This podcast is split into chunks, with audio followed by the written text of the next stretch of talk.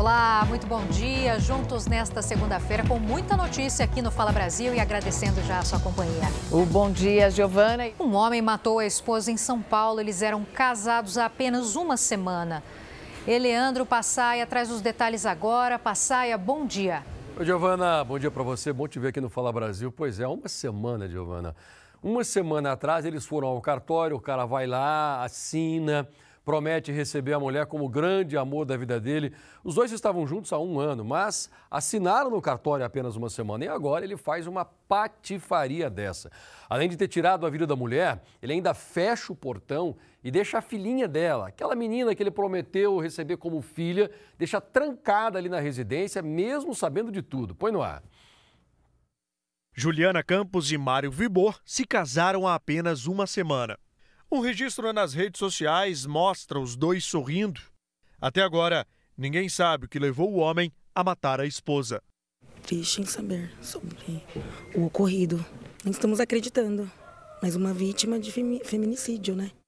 Segundo testemunhas, Mário chegou em casa, esfaqueou a esposa de 40 anos, colocou fogo na residência e fugiu. Na casa ainda estava uma das filhas de Juliana, uma menina de 7 anos de idade que viu toda a cena. Ela ficou presa na residência enquanto as chamas se alastravam. Um parente que mora ao lado viu toda a cena e decidiu arrombar o portão. Ele conseguiu salvá-la. Ainda bem que nós vizinhos estávamos aqui e conseguimos socorrer a menina. A menina de 7 anos é fruto de uma outra relação de Juliana. O pai da garota esteve no local do crime de acordo com o que a Juliana falava, que a vítima falava para mim, ela estava vivendo a melhor fase dela. Tiago, eu vou casar, era meu sonho casar. Falei, seja feliz, Juliana. Não deu certo comigo, mas fui levar, você tá feliz? Não, tô feliz. E foi isso, né? A felicidade dela que acabou. Essa tragédia. O suspeito ainda é procurado. O corpo da mulher será enterrado hoje em São Paulo. E está indo abalado, triste pela situação que está acontecendo e rezar para Deus aí para a polícia encontrar esse cara. Amém. A polícia procura nesse momento. Se você tem alguma pista, por favor, avise a polícia imediatamente. Ele vai ser preso sim. Exclusivo Fala Brasil mostra como criminosos se passam por atendentes de lojas ou de agências para conseguir acesso aos celulares e às senhas bancárias. A partir daí, eles podem fazer transferências, empréstimos e desfalcar a conta das vítimas. É, Mariana, no começo do golpe está aí uma atitude de boa fé, né, da pessoa que vai levar o golpe. Ela recebe o recado de que fez a compra não autorizada. Mas tudo mentira, é para regularizar a situação, telefone para os golpistas.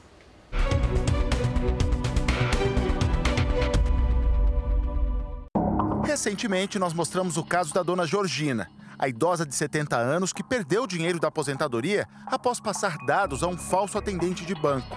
A senhora ligou em um número 0800 que recebeu por mensagem, comunicando uma suposta compra de alto valor feita no cartão dela. Só que eu falava para eles: não foi eu. Eu não saí daqui. Eu estou doente, eu não fui eu. Não, mas agora o seu CPF está estourado, o banco vai fechar sua conta. Eu falei: isso não existe. Não pode fazer isso. A compra era mesmo uma mentira, só isca para que ela ligasse para o número. Um tipo de golpe muito comum e que o Fala Brasil vai mostrar o que é dito pelos criminosos do outro lado da linha. Ligamos no 0800 recebido por uma mensagem no celular da nossa produtora. O alerta é de uma compra no valor de R$ 4.987. Central de atendimento, tudo uma boa tarde. A ligação é acompanhada por Adriano Valim, um perito em crimes digitais. Para nossa surpresa, o golpista, que se passa por atendente, já sabia o banco em que a produtora tem a conta, além do nome completo e o e-mail dela. Débora da Cunha Silva. É isso. O criminoso ele já reconheceu o número do telefone, ele identificou o nome e sobrenome dela, identificou qual era o banco que ela tinha conta inclusive o e-mail que ela tinha cadastrado nesse banco há muito tempo atrás. Então é certeza absoluta que houve um vazamento de dados dessa instituição bancária. O criminoso mente, diz que consta a compra não autorizada e passa um número de protocolo para dar veracidade ao golpe. É 2023 2023 0922 0922 6983. 6983. Curiosamente, o golpista se oferece para fazer o boletim de ocorrência por telefone. Eu vou estar abrindo um boletim de ocorrência juntamente com a senhora. Tá, mas eu faço o boletim de ocorrência com você? Exatamente para você não ir numa delegacia fazer o BO, porque você vai tomar conhecimento que foi golpe. Numa simulação de troca de departamento, a ligação é passada para uma mulher. Ela pede que a produtora acesse o aplicativo do banco e verifique as outras transações do cartão. No posto eu gastei 45,20. Até que a golpista orienta a produtora a baixar um aplicativo novo. A mentira contada é que o procedimento iria revalidar o acesso ao aplicativo do banco. Vai clicar em instalar. Insta. Quando aparecer abrir, a senhora me informa. Nós inventamos uma desculpa e encerramos a ligação. A partir daquele ponto, o golpe seria concluído. Vou falar com meu filho, eu já volto a ligar. Obrigada. Quando você entra no aplicativo do banco, você vai digitar a senha e o criminoso está vendo qual senha você utilizou para abrir o aplicativo do banco. Nesse momento, ele pode fazer o quê? Ele pode congelar a sua tela. Então você não visualiza mais nada, a tela vai ficar parada ali na função extrato e ele vai e faz as transferências por Pix, porque ele já tem a sua senha e ele pode movimentar sua conta sem você ver. A ligação telefônica no 0800, como nós mostramos agora, é só um dos caminhos para que os golpistas consigam acessar o celular da vítima.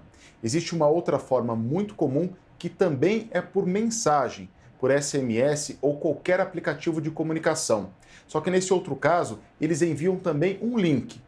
Quando a pessoa clica, a porta para o golpe está aberta. Aconteceu com a Elaine. Ela teve o aparelho invadido e o número clonado. Começaram a colocar, trocar as fotos, trocar o meu e-mail, né? Trocar a senha. E aí começaram a mandar, tipo, vendendo coisas, né? Vendendo sofá, eletrodoméstico. Tentaram se passar por ela nas redes sociais para fazer os conhecidos de vítimas. Nesse caso, uma amiga quase perdeu dinheiro na compra de um sofá que nem existia. E ela já ia, já tinha pego o dia, já ia fazer o Pix já de mil reais no sofá. O especialista alerta que nunca se deve ligar nos números que recebemos por SMS ou clicar nos links que chegam por mensagens. Uma vez feita a conexão, a chance de golpe é muito alta. É um tipo de golpe que ele não tem nível social, ele não tem faixa etária. Uma pessoa jovem ou uma pessoa idosa pode cair no golpe da mesma forma, porque ele se aproveita da confiança. Você passa a acreditar que é uma instituição bancária e a partir do momento que você confiou que ali realmente você está falando com o banco, infelizmente você já perdeu. Com certeza ele vai conseguir aplicar o golpe. A dica é: receber uma mensagem de uma compra num valor altíssimo com um telefone para você ligar? Não ligue nesse telefone. Você tem o cartão do banco, você tem contato do seu banco, você pode ir até a agência até. Não ligue no telefone que vem junto com essa mensagem. Nove horas agora e o Fala Brasil traz uma notícia de fora do país. O corpo de uma brasileira foi encontrado em uma praia da Itália. Na Europa, então, a gente fala com a Ana Paula Gomes, nossa correspondente. Ana Paula, já se sabe quem é essa brasileira e também o que é que aconteceu com ela? Bom dia aí para você. Bom dia, Giovana. Olha, segundo as autoridades da Sardenha, onde aconteceu o caso, a brasileira foi identificada como Renata Moraes Rios, de 45 anos. Ela estava na Itália para um congresso de psicologia. Segundo a polícia, a informação é que ela teria ido tomar um banho de mar e acabou se afogando. A polícia acredita na hipótese de acidente, mas continua investigando o caso. Itamaraty ainda não se pronunciou, Giovana Mariana. Obrigada pelas atualizações, Ana Paula. E olha, exclusivo, o jornalismo da Record TV teve acesso a mensagens trocadas entre os seguranças de um foragido, um criminoso acusado de comandar o tráfico de drogas entre Brasil e Paraguai. E essas conversas mostram que o criminoso conseguiu escapar porque recebeu, claro, muito antes, o aviso de que ele seria preso. Yuri Borges Guzmão é apontado pela Polícia Federal como chefe do grupo de paramilitares que fazia a proteção de Antônio Joaquim da Mota, conhecido como Motinha ou Dom. Motim é procurado pela Interpol, acusado de ser um mega traficante na fronteira do Paraguai com o Brasil. Nós tivemos acesso com exclusividade a uma mensagem de áudio de Yuri para um outro integrante da equipe de segurança. A mensagem reforça que Motinha recebeu informações privilegiadas sobre a Operação Magnus Domus da Polícia Federal, que tinha o traficante como alvo principal. Yuri enviou a mensagem na véspera da ação policial. Ele diz que o próprio patrão avisou a ele sobre a operação. Ele veio falar que vai ter uma operação amanhã, que a galera quer me prender.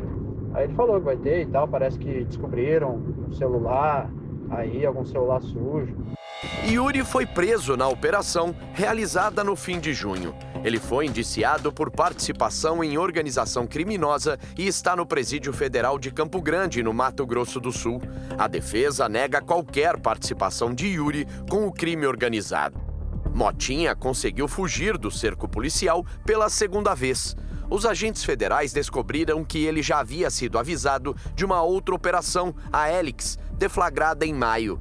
A ação desarticulou o esquema de envio de cocaína por helicópteros. As aeronaves saíam da fazenda da família Mota, na fronteira do Paraguai com o Brasil, e pousavam no interior de São Paulo. Segundo as investigações, no celular da namorada do traficante foram encontradas conversas que indicam que Motinha recebeu o aviso pelo menos três dias antes da Operação Hélix. Os agentes federais do Brasil pediram apoio da polícia paraguaia para realizar a operação e suspeitam que a informação foi vazada por algum policial do Paraguai.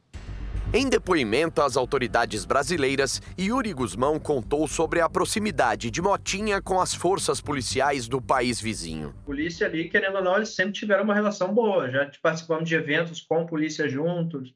Igual teve um evento que fizemos segurança de um, de um político e tinha polícia com a gente, é, trabalhando em conjunto. Então, assim, eu sempre vi ele com boa relação com a polícia. Yuri também afirmou no depoimento que Motinha apoiava a candidatura de Santiago Penha à presidência do Paraguai e que chegou a fazer escolta para o então candidato em um comício na cidade de Pedro Juan Caballero, na fronteira com Ponta Porã, no Mato Grosso do Sul. Santiago Penha foi eleito presidente do país. As mensagens encontradas no celular da namorada de Motinha revelaram que na véspera da votação, ela disse ao sogro que Motinha estava nervoso com a eleição. No dia seguinte, comemoraram a vitória de Penha. Penha era chamado de nosso candidato em conversas entre os membros do clã Mota. Procuramos a defesa de Motinha, mas o advogado Antônio Cláudio Maris de Oliveira não respondeu aos nossos questionamentos. A assessoria de imprensa do presidente do Paraguai, Santiago Penha, também não se manifestou. Para este especialista em relações internacionais, a proximidade entre o crime organizado com as forças de segurança e com políticos é um problema grave. Leandro Piquet afirma que o Paraguai tem deficiências institucionais críticas ele reflete um grau de comprometimento, um grau de, de digamos, de penetração desse, do, do, poder de corrupção do crime organizado nos assuntos é, políticos, nos assuntos do Estado, que compromete qualquer possibilidade de confiança, de cooperação. O Brasil enfrenta já há dias uma onda de calor como não era vista há décadas. E enquanto as temperaturas aumentam, crescem também as internações por complicações provocadas pelo calor. Só no estado de São Paulo este ano, cinco pessoas morreram. É, agora eu pergunto se você está se cuidando e o que é que você está se fazendo para se proteger desse calorão todo. O calor forte em São Paulo fez o Heitor de 7 anos se sentir mal. Como que você está se sentindo nesse calor todo? Eu não consigo nem andar direito. A mãe precisou proteger a criança do sol. A gente fica procurou os lugares que tinha mais sombra para ser mais tranquilo para ele e para a gente também, porque tá difícil, né? O calor tá insuportável. Neste domingo, a cidade de São Paulo teve o dia mais quente do ano e o quinto mais quente da história. Os termômetros passaram dos 36 graus no meio da tarde. Se para os adultos o calor já é difícil, para as crianças é ainda pior. Tá muito quente, né? Então ela acaba se sentindo mal, é, começa a ter dor de cabeça, então a garrafinha de água e aí sombra. Dor de cabeça, tontura e náusea não são sintomas raros em quem precisa enfrentar o calor excessivo. Em alguns casos, podem ser graves. A Secretaria de Saúde do Estado de São Paulo registrou cinco mortes neste ano até agora relacionadas ao calor. As altas temperaturas também levaram muita gente ao pronto-socorro. Só aqui no estado de São Paulo, nos sete primeiros meses deste ano, mais de 300 pessoas procuraram atendimento médico ou foram internadas porque estavam sentindo os efeitos do calor excessivo. É um aumento de mais de 100% em relação ao mesmo período do ano passado. Segundo os especialistas, nos dias quentes, nosso corpo se esforça para manter a temperatura corporal média, que é de 36 graus e meio. Por isso ele transpira e os vasos se dilatam. Essas reações do corpo podem provocar mal-estar. Você começa a transpirar. Aí você não faz uma reposição hídrica né, adequada. Cai a pressão, mas aumenta a frequência cardíaca. E algumas pessoas têm problema. Evelyn também sentiu os efeitos da onda de calor intenso. A pressão dá uma caída, normal. A pressão cai um pouco, dá uma certa tontura, fraqueza, geralmente. Nas ruas, cada um dá um jeito de se manter protegido. Protejo com luvas, UV, camiseta e um chapeuzinho. Não é UV, mas protege. Galãozão, protetor solar está em algum lugar por aqui. E assim vai, é o jeito, né? O médico explica que todas as pessoas devem tomar cuidado, mas os riscos do calor em excesso são maiores para crianças de até 4 anos e para idosos. Quem tem diabetes e pressão alta também deve ficar atento. As recomendações do especialista são tomar muita água, pelo menos 2 litros por dia Evitar bebida alcoólica porque causa desidratação. Usar roupas leves e passar protetor solar. Fique atento se você estiver sentindo fraqueza, dores de cabeça persistentes, tontura, vômito e convulsões. Todos são sinais de má hidratação e exigem cuidados. E não se esqueça de seguir a dica da Giovana. Tomem muita água, sorvete, tudo para ajudar né, a enfrentar esse calorão. Um local com bastante árvore também, muita sombra, pode ajudar. Vamos falar com a Marcela Munhoz. Marcela, muito bom dia para você. Qual é a expectativa para essa semana, esse calorão? Vai continuar? Vai continuar, mas por pouco tempo, viu? É a expectativa. Bom dia para você, Mari, para Giovana, para todo mundo que acompanha a gente aqui no Fala Brasil. Falamos ao vivo do Parque Ibirapuera. O clima hoje está mais ameno que ontem e a máxima deve ultrapassar os 30 graus. Existe também previsão de chuva para o período da tarde e para o período da noite. Mas atenção, que quarta-feira a expectativa é que os termômetros voltem aí a registrar 36 graus.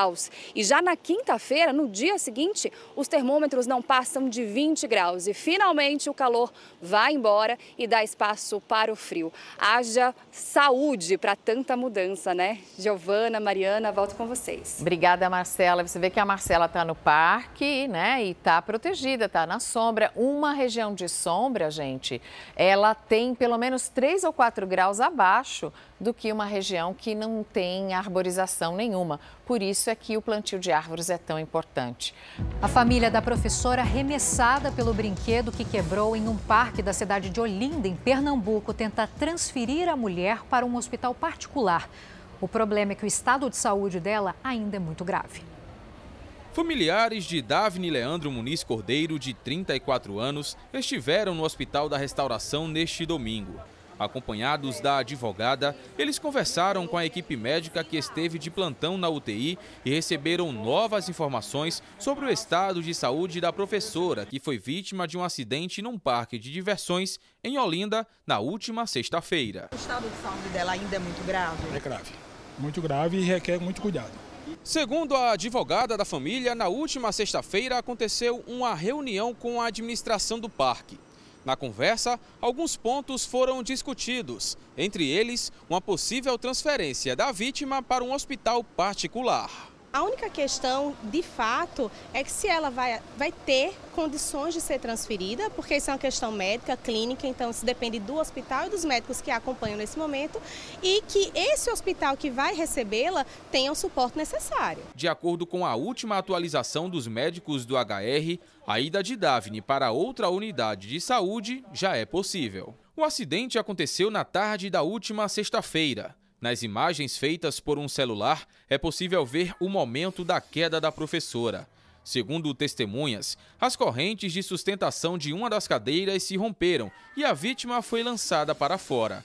O Procon Pernambuco interditou o parque, que tem um prazo de cinco dias para apresentar um relatório contendo informações de toda a manutenção periódica de todos os brinquedos instalados no parque, além de outros documentos, como notas técnicas, atestados de vistoria e licenças. O espaço ficará fechado até que toda a documentação seja apresentada. A polícia do Rio de Janeiro descobriu um centro de treinamento armado de uma facção criminosa em uma das maiores comunidades da capital fluminense. Quem tem as informações é a Maiara Decotê. Bom dia, Maiara. Qual o planejamento agora da polícia para lidar com essa situação? Bom dia para você também, Mariana, para todos que nos assistem. Agora o próximo passo é conseguir a prisão desses criminosos. Segundo o delegado responsável pelas investigações, toda a investigação ela foi concentrada no trabalho de inteligência. Foram dois anos de monitoramento desses criminosos ali no Complexo da Maré, dos, um dos maiores complexos de favelas aqui do Rio de Janeiro. Fica num local estratégico, próximo às principais vias expressas aqui do Rio, caminho para o aeroporto internacional do Galeão. E durante esses dois dois anos foi possível identificar e indiciar esses traficantes por associação para o tráfico e tráfico de drogas, além de organização criminosa. Nessas imagens, a gente está vendo que eles estão recebendo um treinamento de táticas de guerrilha, um treinamento de guerra para poder atuar em confrontos contra a polícia durante as operações aqui no Rio de Janeiro. A gente pode perceber também que ali do lado tem uma piscina olímpica. Esse local foi construído pelos traficantes para ser usado como evento eventos, para um lugar de eventos e também desses treinamentos. É um lugar fechado, só esses traficantes e seus convidados têm acesso, mas agora tudo isso está sendo investigado pela polícia. Eu volto com vocês aí no estúdio. Obrigada pelas suas informações, Mayara. E olha só essa história: uma garotinha de dois anos que desapareceu de casa foi encontrada, sabe como? Dormindo na floresta na companhia dos cachorros de estimação. A pequena Teia desapareceu do quintal de casa e caminhou por 5 quilômetros pela mata. Mas ela não ficou sozinha. Os dois cachorros da família acompanharam a criança pela floresta. Segundo a polícia, depois de quatro horas de buscas, ela foi encontrada dormindo em uma trilha e, ainda por cima, usando um dos pets como travesseiro. Esse caso aconteceu em Michigan, nos Estados Unidos. Que alívio para a família dela, né? E a recuperação do ator Kaique Brito impressiona os médicos e a família fica aliviada. Ele já consegue conversar com a mãe, com a mulher, mesmo depois de ter tido uma grave lesão na cabeça que afetou até o cérebro. O ator acaba de sair da UTI. Os familiares de Kaique usaram as redes sociais para comemorar a boa notícia. Sandra, mãe do ator, escreveu: Meu coração vai explodir. A irmã Stephanie Brito também publicou: Deus cuidou de você e te devolveu para nós, sua família. Já a esposa do ator, Tamara Dalcanale, disse: A alegria de todo dia ver você evoluir não cabe dentro de mim. Foram 11 dias sedado, até que o comunicado da equipe que cuida do ator informou que Kaique teve alta da unidade de terapia intensiva. Ele está consciente conversando com os familiares e cooperando no processo de reabilitação ortopédica. Kaique teve uma lesão axional difusa no cérebro. É uma desconexão dos neurônios provocada pelo impacto na cabeça. Quando ocorre o acidente, o cérebro necessariamente ele tem que se movimentar e ele causa esse movimento aqui, ó, de lateralidade. E os neurônios eles são ligados um ao outro. Como as massas são diferentes, quando você tem um movimento inadequado, ele desconecta, ele desprende. O ator também passou por duas cirurgias, na bacia e no braço direito. Kaique foi atropelado no início do mês, quando tentava atravessar uma avenida na praia da Barra da Tijuca, no Rio de Janeiro. O atropelamento é investigado pela Polícia Civil que deve concluir o inquérito nesta semana.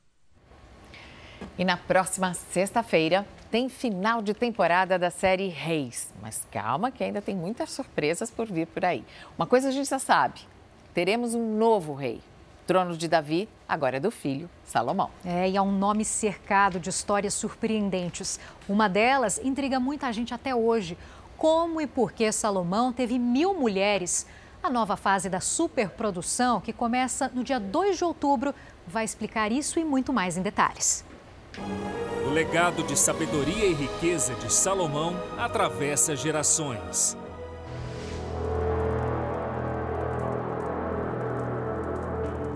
Mas existe uma outra fama que também correu o mundo e que custou caro para o rei.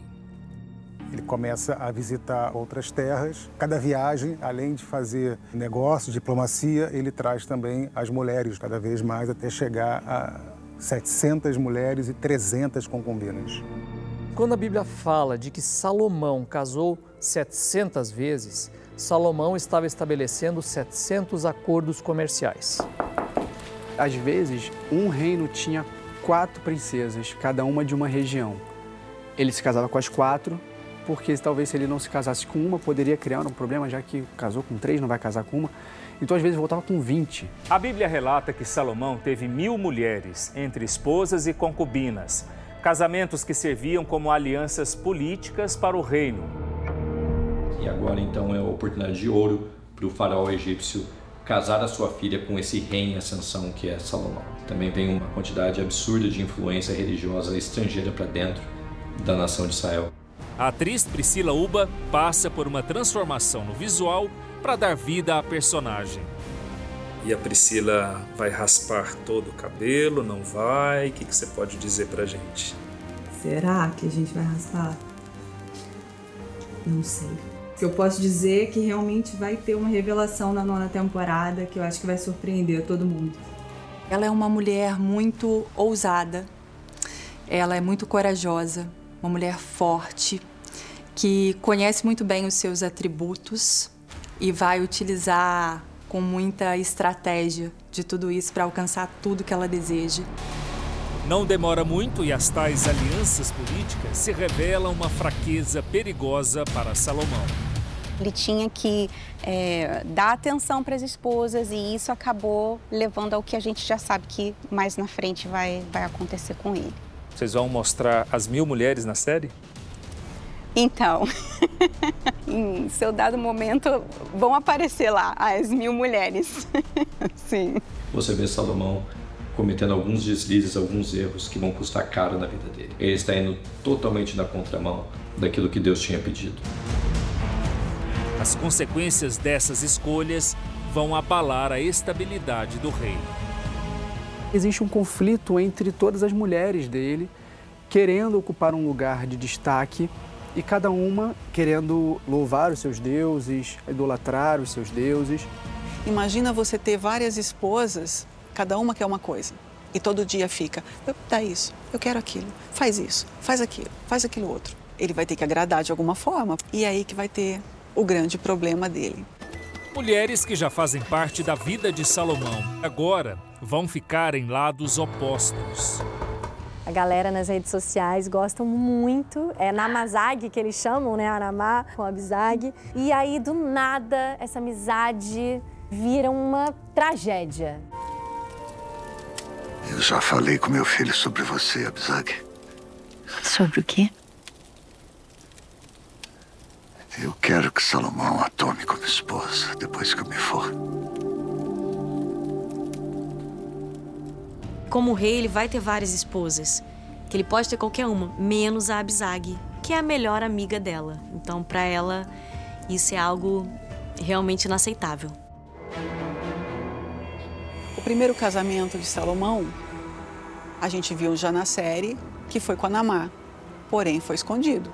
Porque na Bíblia a gente sabe que quando Salomão foi ao reinado, ele assumiu o trono, ele já tinha um filho de um ano, o Robão. Eu quero que você que você se lembre dessa noite para sempre.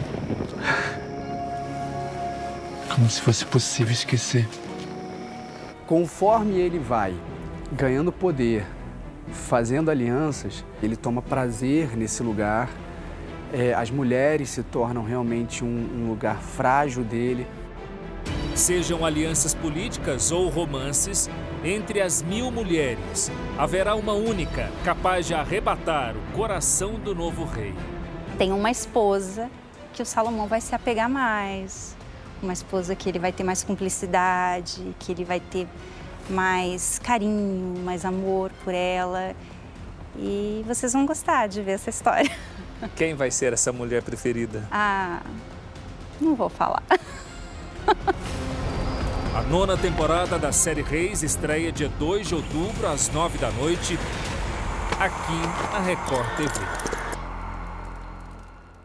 E atenção para essa notícia que pode mexer com a vida de muita gente, porque hoje começa o leilão do Desenrola Brasil. Desenrola Brasil é aquele programa de renegociação de dívidas do governo federal e esse leilão pode garantir descontos no pagamento das dívidas.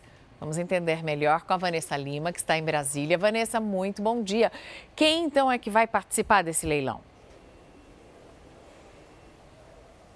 Bom dia, Mariana. Bom dia, Giovana. Esta etapa que começa hoje é para empresas que tenham valores a receber e que queiram oferecer descontos para os devedores. Esses bancos, varejos, escolas e empresas de água e luz, por exemplo, podem participar e vencem o leilão aquelas que oferecerem os maiores descontos. Essas empresas vencedoras, elas vão ter um seguro, recursos do Fundo de Garantia de Operações que fazem parte do orçamento da União que vão cobrir o risco risco de um eventual calote. E atenção para os devedores que têm dívidas de até 20 mil reais. Na semana que vem começam as negociações com juros de até 1,99% ao mês. Podem participar pessoas que recebem até dois salários mínimos, o equivalente a R$ 2.640, ou que estejam inscritas no Cade Único. E essas dívidas poderão ser parceladas em até 60 vezes. Mariana Giovana. Obrigada, Vanessa. Olha, a ideia de andar num carro voador já não parece uma realidade tão distante assim. Isso porque em Israel, uma empresa começou a produzir o táxi voador, que pode começar a funcionar muito em breve. É o que a gente vai mostrar para você agora na reportagem da correspondente Denise Odorice. Olhando de longe, até parece um pequeno helicóptero levantando voo. Na verdade, é um equipamento autônomo que funciona com eletricidade e que tem capacidade para levar dois passageiros. Os criadores chamam o aparelho de taxi drone e a ideia é que ele possa transportar pessoas e cargas pelos ares por cerca de 30 quilômetros de distância. O diretor da empresa responsável pelo projeto diz que se trata de um novo conceito de operação para entregas e transporte de pessoas, que traz inovação, economiza tempo e dinheiro e é ecologicamente correto. Por enquanto, o futuro táxi voador está em fase de testes. Desde 2019, Israel tem um programa de investimentos em drones com o objetivo de construir táxis aéreos e aliviar os problemas de tráfego nas cidades do país. Assim como nas grandes cidades brasileiras, aqui em Tel Aviv a gente também perde muito tempo no trânsito. Segundo um aplicativo de navegação, é o quinto lugar mais congestionado do mundo. Em média, leva-se mais de dois minutos para percorrer um quilômetro de carro. Israel é uma referência internacional na tecnologia de drones, que são usados principalmente para fins militares. Para transportar pessoas, um dos principais desafios ainda é a segurança, tanto de quem estiver voando no drone como das pessoas no solo. Foi preso em São Paulo criminoso acusado de roubar vários postos de combustíveis. Eleandro Passaia traz os detalhes. Passaia. Oi, Giovana, vamos lá então. Esse bandido que você acabou de falar, Gi, é integrante da gangue do tanque cheio. E as investigações mostram que ele e os comparsas faziam várias ações parecidas em vários postos aqui da capital. Mostra para você, põe aqui na tela. O homem que sai da viatura e entra algemado na delegacia é Dimas de Souza Oliveira. Segundo a polícia, ele está envolvido em assaltos a postos de combustíveis na zona leste de São Paulo. Um frentista que trabalha num dos postos assaltados recentemente pelo suspeito conta uma das ações. Dois moleques com, com eh, cada um com uma arma na mochila e foi abordando só os funcionários só. A pista estava cheia e eles já foram tomando tudo, o, o celular, dinheiro. Os policiais chegaram até o suspeito por meio da descrição de testemunhas logo depois de um dos ataques. Ele foi reconhecido pelas vítimas e teria assaltado dois postos de combustíveis em um curto intervalo de tempo. Conseguimos deter um indivíduo em posse de quantia em dinheiro e os aparelhos celulares subtraídos. Outro indivíduo se evadiu Dinheiro, celulares e uma bolsa foram apreendidas. As armas usadas nas ações não foram encontradas. O comparsa do criminoso é procurado. O frentista, que foi vítima do assalto, convive agora com o trauma. Que façam justo, né? Que prendam eles para a gente não estar tá passando mais por isso, né? Fim do Fala Brasil, fique agora com Hoje em Dia. E com César Filho. Um beijo para vocês, muito obrigado pela companhia. Bom dia. Bom descanso, uma semana abençoada para todos nós e até amanhã, se Deus quiser.